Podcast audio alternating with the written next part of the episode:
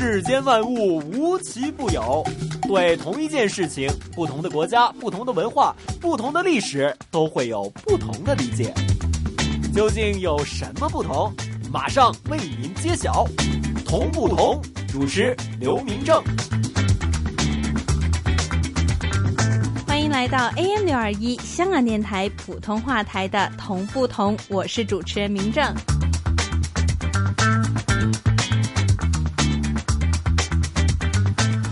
呢，明正要给大家带来的这条胡同，就是北京的朱八宝胡同。说到这北京胡同的古今命名，今天的这一条胡同在命名上面可以说是真的非常的特别。在坊间对胡同之最的流传当中，今天的这一条胡同呢，曾经被赋予了一个很奇特的一个“最”字，就是。最难听的胡同，到底这条猪八宝胡同为什么会被人们说是最难听的胡同呢？猪八宝胡同听上去似乎也没有什么特别难听的地方，难道这个“最”是指猪八宝胡同以前的名字？那我们一首歌曲回来之后，名正连同我们的胡同专家一起来给大家说说这一条猪八宝胡同，一条被老北京人誉为最难听的胡同。狼伯伯，狼伯伯，这个世界那么大，究竟有什么好玩的呢？嘿嘿嘿嘿，那你就去找找看吧。找不到的话，我就要把你给吃掉。哈哈哈哈童言无忌。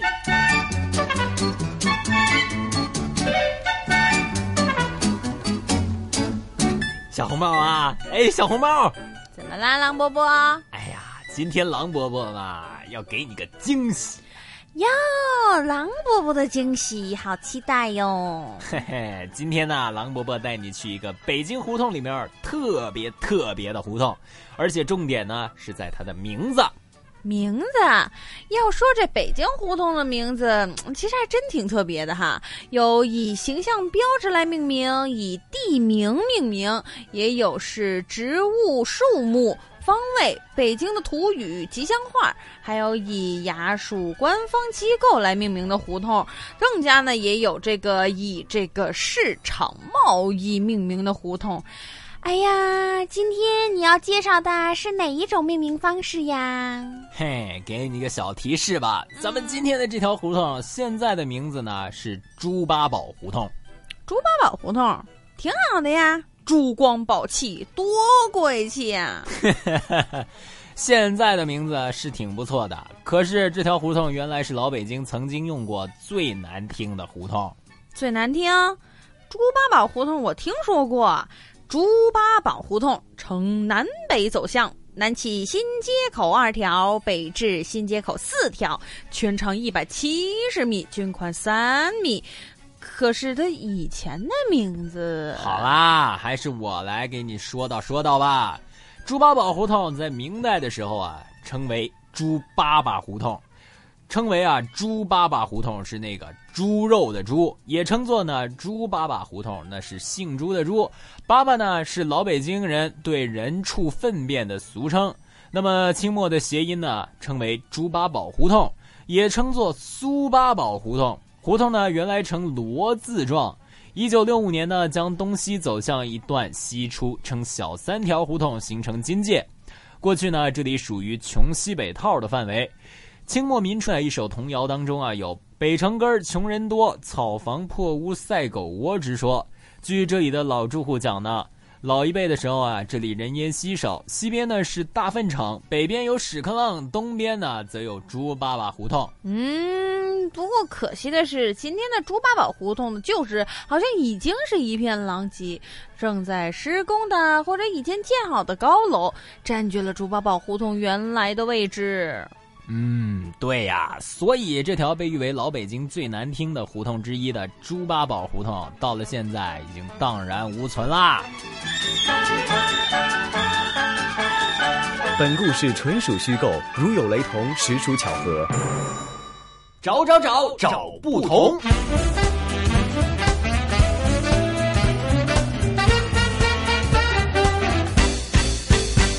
来到我们今天的同不同，今天明正会带大家一起来听一听这条被老北京人誉为最难听的胡同八宝胡同。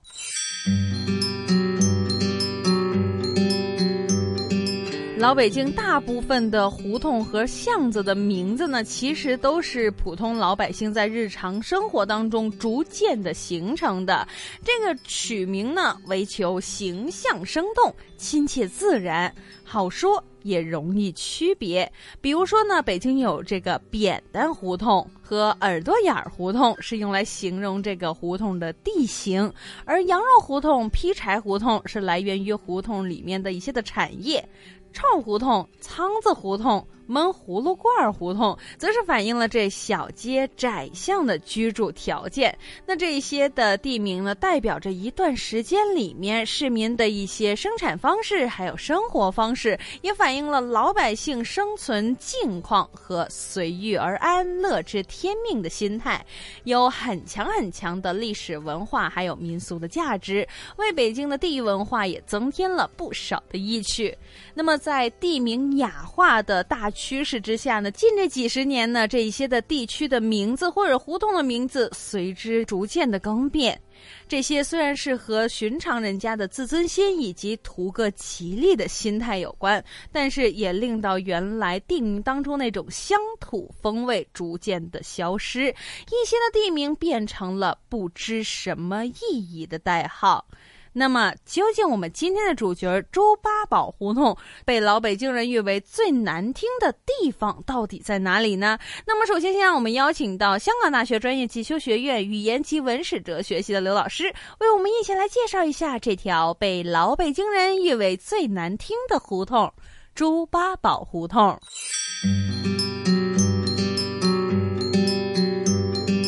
北京的胡同多如牛毛。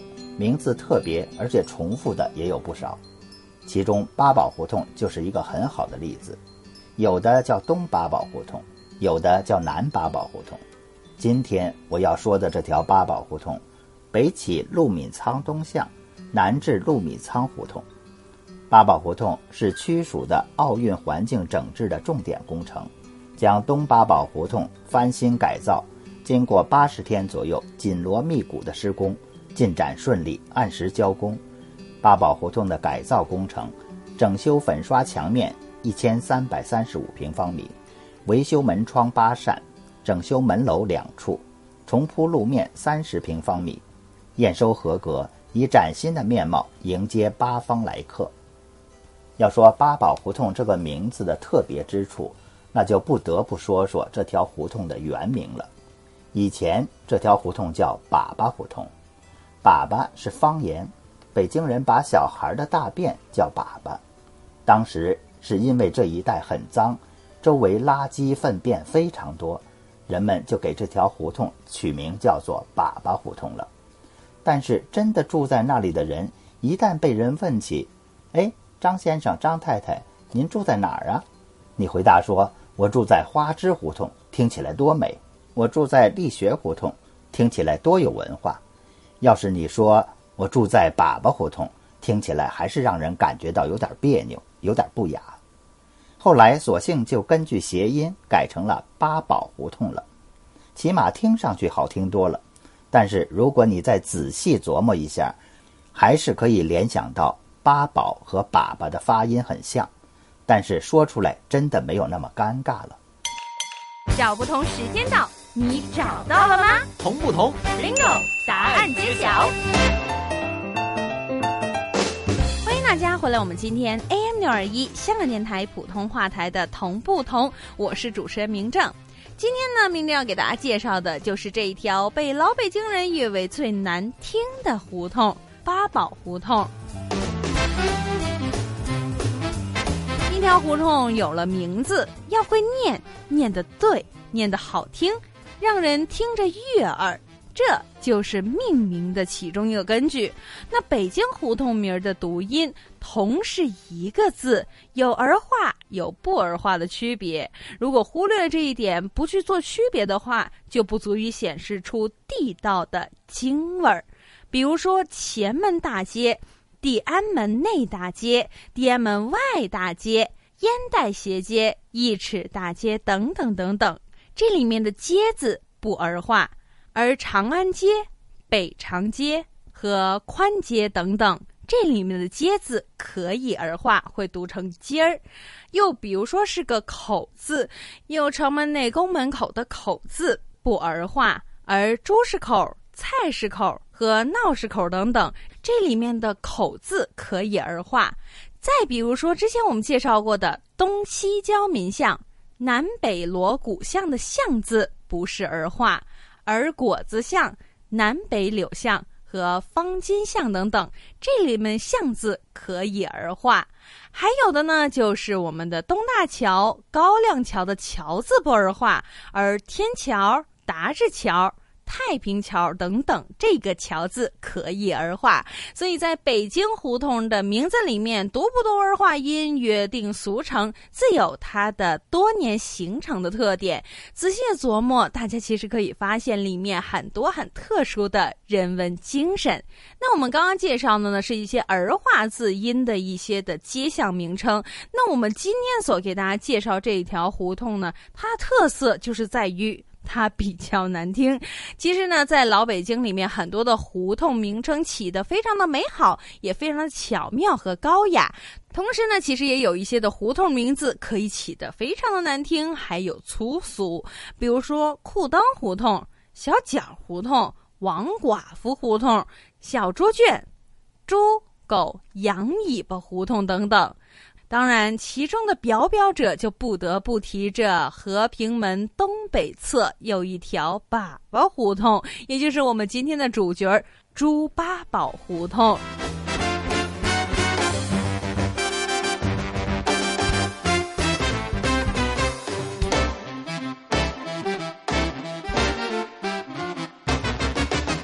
过去的北京人把小孩子拉的粪便叫做拉粑粑。把就是粪的意思，在新街口北大街西侧有一条猪粑粑胡同，东城呢就有东粑粑胡同和南粑粑胡同，西直门里面有屎个烂儿胡同，崇文门外面就有粪场大院等等。这些胡同的名字，光是一听就可以感觉到它是属于不雅的那一类。而宣武门西大街北侧原来就有一条叫做。棺材胡同，明代的时候，这个地方被称为做王工厂，用来造铁锅。后来改制火药。天启年间，这里面曾经发生过惨烈的爆炸。根据记载，当时紫禁城里面的天启皇帝正在乾清宫用膳，爆炸而来的冲击波把他的御案都给掀翻了。这爆炸造成的死伤超过一万人，僵尸层地之后装进棺材，长久罗列在胡同的两旁，而这胡同因此得名棺材胡同。这些的种种，将胡同的名字都冠以裤裆、猪圈、粑粑。和棺材等等，其实回想一下，这些名字让居住在这里面的人们情何以堪呢？那尤其在我们今天所说的这个猪八宝胡同，它以前的名字叫做粑粑胡同。那么究竟这里面又有哪一些的有趣的故事？还有和其他胡同的各种同与不同？一首歌曲回来之后，继续我们今天的同不同，给大家介绍一下这猪八宝胡同。世间万物无奇不有，对同一件事情，不同的国家、不同的文化、不同的历史，都会有不同的理解。究竟有什么不同？马上为您揭晓。同不同，主持刘明正。找不同时间到，你找到了吗？同不同，bingo，答案揭晓。回来，我们今天 AM 六二一香港电台普通话台的同不同。今天明正带着大家一起走进了这条被很多老北京人誉为最难听的胡同——八宝胡同，原名粑粑胡同。要说到这最难听的胡同，其实北京还真不少。除了我们刚刚上一节给大家介绍的以外呢，其中最闻名的。还有一些，比如说，如果我们从砖塔胡同奔南，就会有一个小胡同，叫做周伟伯胡同。早先这条胡同不叫这个名字，而是叫做周尾巴胡同。发音和朱伟伯相差不多，但是比较难听。从朱伟伯胡同往北走不了几步，就可以到了我们今天的主角儿朱八宝胡同。朱八宝这个名字够珠光宝气，可是这条胡同原来的名字说出来，有的时候还能够把人们的鼻子给气歪了，或者齁着了。它。的原名就叫做猪粑粑胡同。如果我们从猪粑粑胡同再往北走，过了新街口，还有一条胡同叫做石刻亮胡同。这个胡同名字起的那么亮堂，一听很多人都会觉得很舒坦。不过，如今这条胡同其实已经不在了，成了一大片的工地。但是，如果您要是到那里问问周边住的一些老北京人，很多都能够说出个所以然来。原因就在于这条胡同过去的名字真的太有名了，它的名字可以说是全北京城胡同里面最最最难听。有的时候，有一些人还说比我们今天介绍这条粑粑胡同还难听。它就叫做屎个烂胡同。那么，为什么从猪尾巴胡同开始往北走，越往北这胡同名字就越难听呢？很多网友呢都很好奇这个。有学者就解释呢，原来从元朝开始到民国这一段时间里面，西四到新街口这里是北京著名的穷西北套，越往北就越穷。当地的老百姓还曾经编过一句顺口溜。北城根儿，穷人多，草房破屋赛酒窝。这些穷人连肚子都填不饱，生活当中还能够有什么特别的讲究呢？所以在给胡同起名字的时候，就不会想到图个什么动听悦耳，就图个记起来方便。所以名字往往就通俗的过头了。那么，其实过去的石刻亮胡同是一条南北向的胡同，就在胡同的北边。当年有一条东西向的胡同和它相交，今天这条胡同已经并到了北二环路。说到这条胡同，当年的名字就不是难听那么简单了，而是带有一点点的恐怖，它叫有鬼胡同。找不同时间到。你找到了吗？同不同？Bingo！答案揭晓。欢迎大家回来，我们今天的同不同？今天明真要给大家介绍的这一条与众不同的胡同，就是被老北京人誉为最难听的胡同——猪八宝胡同。但是这一条原名粑粑胡同的猪八宝胡同，原来和鲁迅先生还有着一段故事。周树人。字玉才，玉山玉亭，以笔名鲁迅，闻名于世。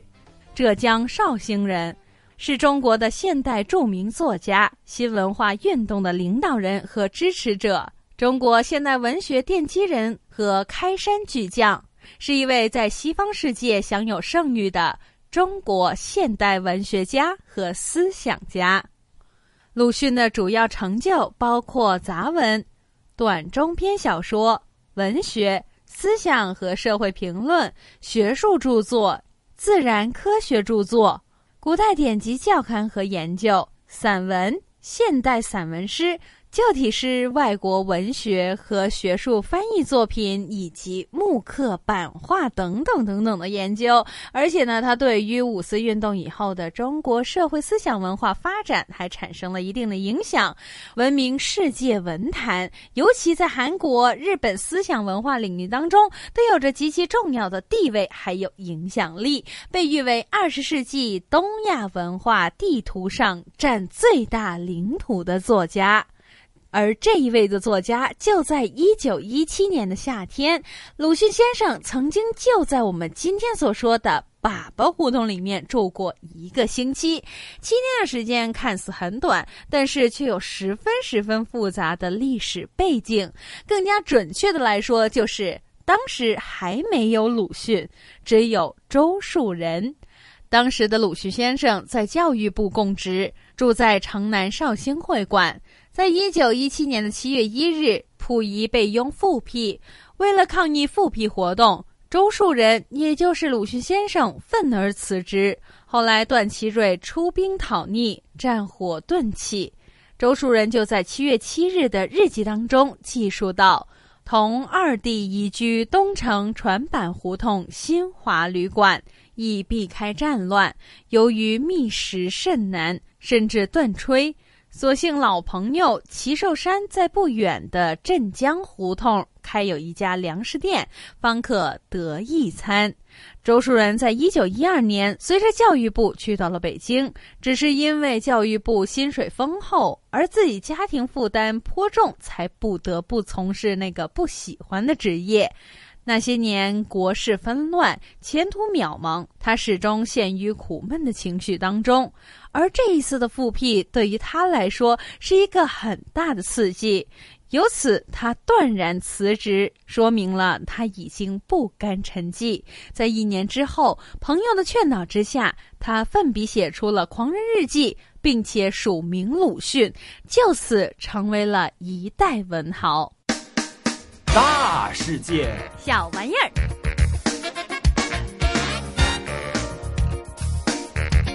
欢迎大家回来！我们今天的同不同，来到我们今天同不同的最后一个环节——大世界小玩意儿呢。今天呢，明正给大家说一下北京城一个非常好玩的一个玩意儿，就是我们今天所说的胡同里面的最难听的一些的命名。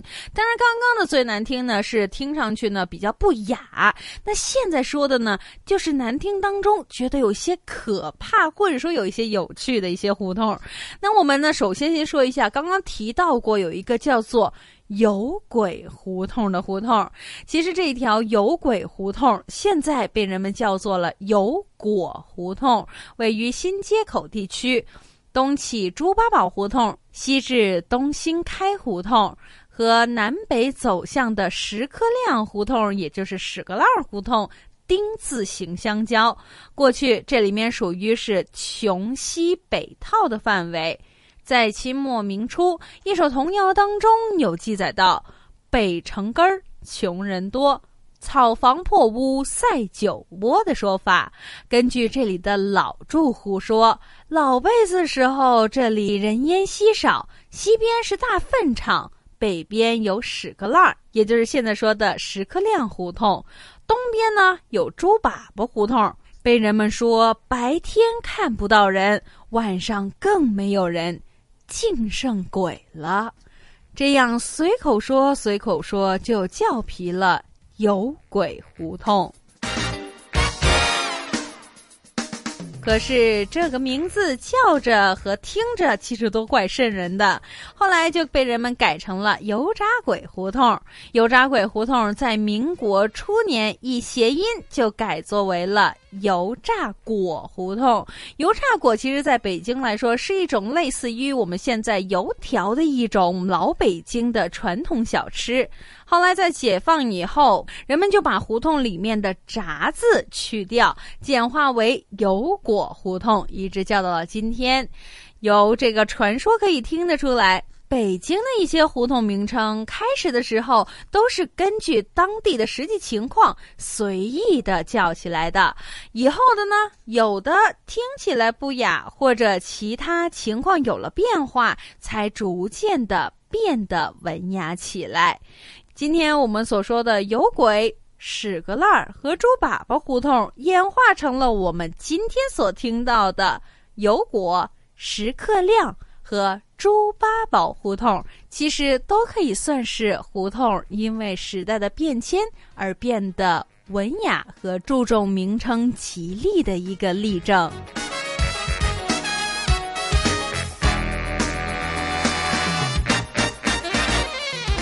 这一集的同不同的时间就差不多了，下一集同不同，明正继续为您带来更多的同与不同。想知道更多同不同的资讯，请继续留意我们 AM 六二一香港电台普通话台的同不同节目。谢谢大家的收听，我们下次见。